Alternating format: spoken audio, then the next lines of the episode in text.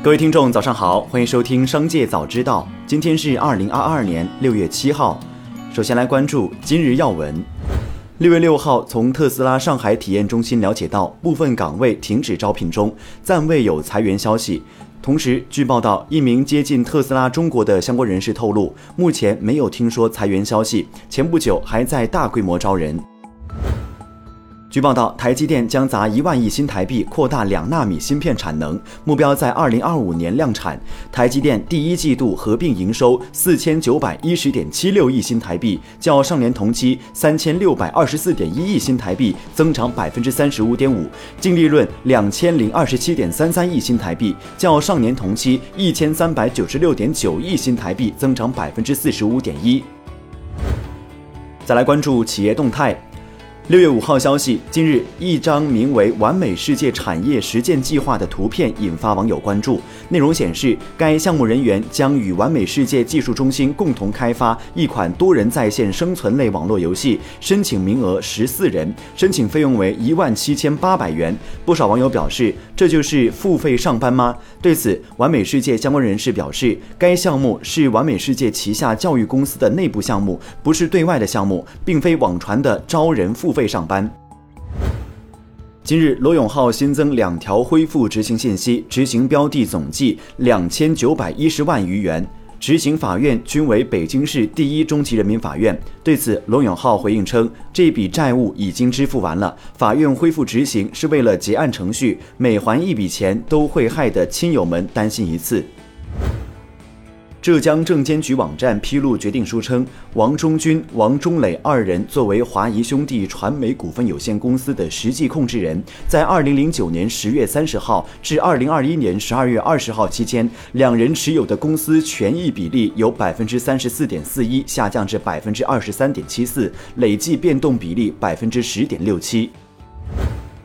近日，巴奴营销疑似拉踩海底捞。该网友称，最近合肥某商场的巴奴开业，铺天盖地的找博主做宣传，文案基本上都是碰瓷海底捞。还有网友盘点了巴奴暗讽海底捞的宣传标语：“服务不过度，好面不用五等。”消费者称，没必要用这种踩一捧一的方式，这样巴奴只会活在海底捞的阴影下。对此，巴奴总部客服回应称，已将情况记录下来，后续会对接给相关部门。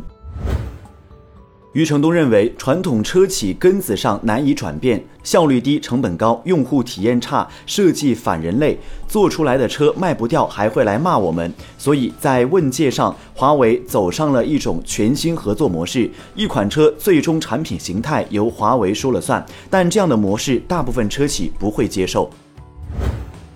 鸿蒙概念股澄迈科技六月六号早间公告，公司六月二号接到浙江省金华市金东区监察委员会通知，公司实际控制人、董事长王继平被立案调查及实施留置措施。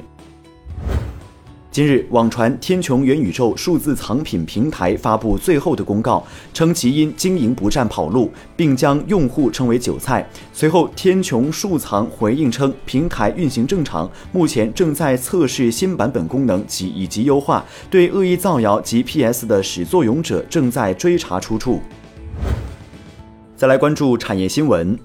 经文化和旅游部数据中心测算，二零二二年端午节假期，全国国内旅游出游七千九百六十一万人次，同比下降百分之十点七，可按比口径恢复至二零一九年同期的百分之八十六点八，实现国内旅游收入两百五十八点二亿元，同比下降百分之十二点二，恢复至二零一九年同期的百分之六十五点六。全国文化和旅游假日市场总体安全平稳有序。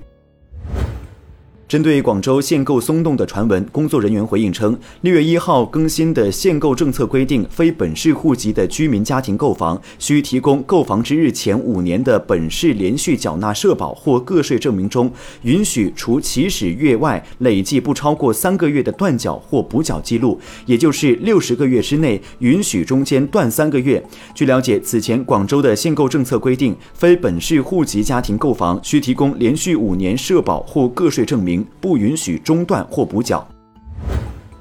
二零二二年六月六号，国务院未成年人保护工作领导小组办公室印发办法，提出，任何企业、组织或个人不得刊登、播放、张贴或者散发含有诱导未成年人纹身、危害未成年人身心健康内容的广告；不得在学校、幼儿园播放、张贴或者散发纹身商业广告；图书、报刊、电子出版物等不得含有诱导未成年人纹身的内容。